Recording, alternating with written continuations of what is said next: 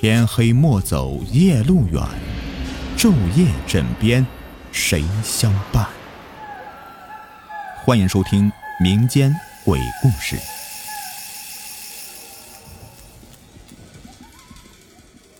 今天的故事名字叫做《幽冥之祸》。据《河东记》记载，唐文宗大和八年的一个夏天，长安城仍旧如往常一般的灼热，大街上亮白一片，行人都艳艳的，连街边的柳树也都无精打采的垂着。街头的一处宅子里面住着一个名叫段和的进士。七月的一天，段和同一班举子出去饮酒，一群人推杯换盏，纵酒欢歌，闹到半夜才散。那天气温下降，夜里的风有些冷。段和满头大汗的从酒楼里面出来，风一吹就受了寒。回家以后啊，便病倒了。他在床上躺了一个多月，喝了不少的汤药，才渐渐的有了好转的迹象。外面暑气蒸腾，段和卧床日久，就觉得身上黏滞滑腻，十分的难受。忙叫仆人烧了水，痛痛快快的洗了个澡。不料这么一通折腾，他只觉得头晕眼花，双腿发软，仿佛被抽掉了经脉一般，软弱无力，便斜倚在桌边上，懒洋洋的打了个盹儿。院子里蝉声鸣裂，段和头脑昏沉，神思飘忽，在视线漫无目的的在屋子里扫过，目光所及之处，仍旧是那笔墨纸砚。桌椅炉瓶，旧时家臣这些他熟悉的不能再熟悉的东西，那些东西都灰扑扑的，有的上面还结着蛛网，看着令人心烦。想着肯定是他生病的这些日子，仆从偷懒所致的。段和心下恼怒，正想将视线投往窗外，却忽然一股冷风涌了进来。他不禁打了个寒战，下意识地紧了紧胸口的衣襟。抬头的刹那间，惊恐地发现这屋子里面呈现出某种令人胆寒的异象。斜对着他的墙角，片刻之前还是好好的，现在竟然有一缕缕黑烟升腾而起。那烟气越聚越多，越聚越浓，渐渐凝成一个实体。定睛看去，赫然是一个彪形大汉。那汉子光着膀子，只在腰间围着一块布，身上肌肉非常的结实，似乎拥有无穷的力量一般。他傲立于段和面前，精神抖擞，用一种非常热络的口吻对段和说：“看你病成这个样子，为什么不娶媳妇呢？身边也好有人照顾。要是突然得病死了，那可怎么办呢？”有这么说话的吗？段和心想。不过，从他出现时的情景来看，面前这位明显他不是人呢，而是个鬼呀！一个鬼无端的出现，热情的建议自己娶妻，这绝对不是什么好事。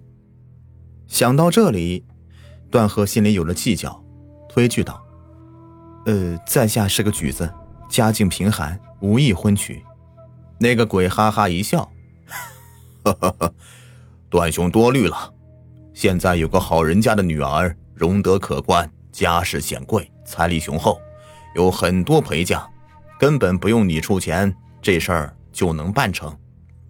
我来做这个媒人，你看怎么样？呃，在下虽中了进士，但并未获得一官半职，多年寒窗尚未成名，怎么敢想娶妻之事？段和想自己已经表明态度，那鬼也应该知难而退了吧。不料那鬼却并无放弃之意。我辈都是通达之人，不讲究那些俗套，就是不按六礼来迎娶，也没什么大不了的。我现在就为君操办此事。段和还没表态呢，那鬼便走出房门，消失在门口。不一会儿，那鬼便折返回来，喜气洋洋的道：“新娘子来了。”没有父母之命、媒妁之言便娶妻，这种事情无论如何也不能发生在自己的身上。段和正想挣扎着从榻上下来，把这自告奋勇上门提亲的鬼给轰出去。就在此时，从门口升起一股诱人的香气，那香气似是有形一般，伸出悠长的触手，涟漪般的徐徐蔓延，渐渐的充满了整个屋子。段河不禁呆了一呆。这个时候，四个身着玄色劲装的男子抬着轿子从大门走进院子。那花轿金碧辉煌，仿佛公主出嫁时的銮驾一样。这轿子后边还跟着四个人，其中两个男子的手中拿着精美的妆奁和衣箱，走了几步，将箱子置于庭前的台阶上。还有两个是婢女，这两个女子面容娇美，堪称绝色。轿子抬到门前的台阶上，便停了下来。轿帘被一阵无形的风给卷起，里面伸出一只纤纤素手，那手玲珑秀美，仿佛锦缎一般，闪着和月的光泽。小指微微的翘起，似一弯新月，单是一只手便已经美得惊心动魄。若露出脸来，不知会是何等的风华呀！他侧身从轿内移出。段和抬起眼帘，不自然地瞥到了眼前闪过一抹艳丽的红，定睛看去，只见那女子身披金丝绣线的华丽嫁衣，头上覆着飘飘荡荡的大红盖头，金绣之间弥散出了淡淡的香气，莲步轻移，由那鬼引领着，如扶风若柳一般，环佩叮当的走进屋内。段河看在眼里，心神不由得一荡啊。然而转念之间，又想起这伙人来历不明，自己若是轻易的答应下来，唯恐后患，于是渐渐的镇定下来，端坐不动。进入阁中之后，那鬼随手关了门窗，又放下床边的帷帐，然后走到段河的身边，对他说：“吉时已到，请新郎新娘入洞房吧。”段河扭过脸去，面如寒霜。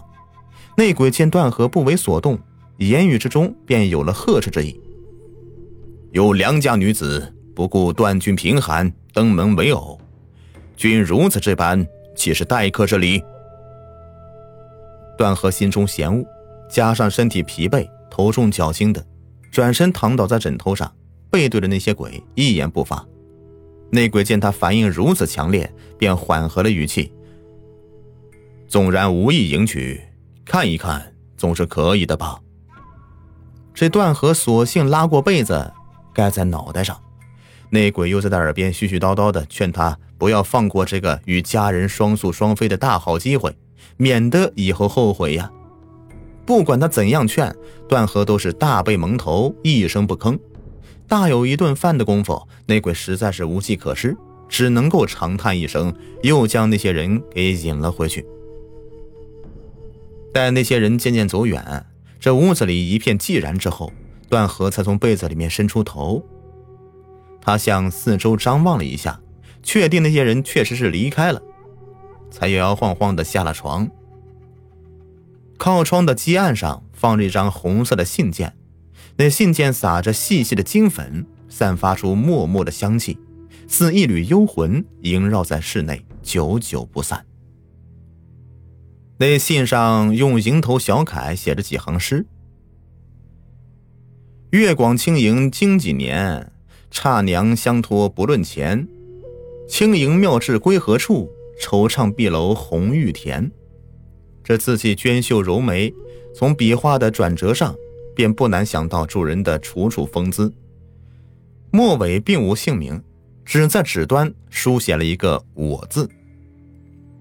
看到这里，段河的心头不禁的生出了薄薄的凉意，有些惆怅若失。这以后，他的病便一天好似一天，不出半月便恢复如初了。有人说，这段河遇见的那些人是为幽冥中的女子寻夫的，他若为美色和财宝所动而答应下来，便会魂归幽冥。段河抵挡住了诱惑，因此他捡了条命。好了，本期故事已播完，感谢收听。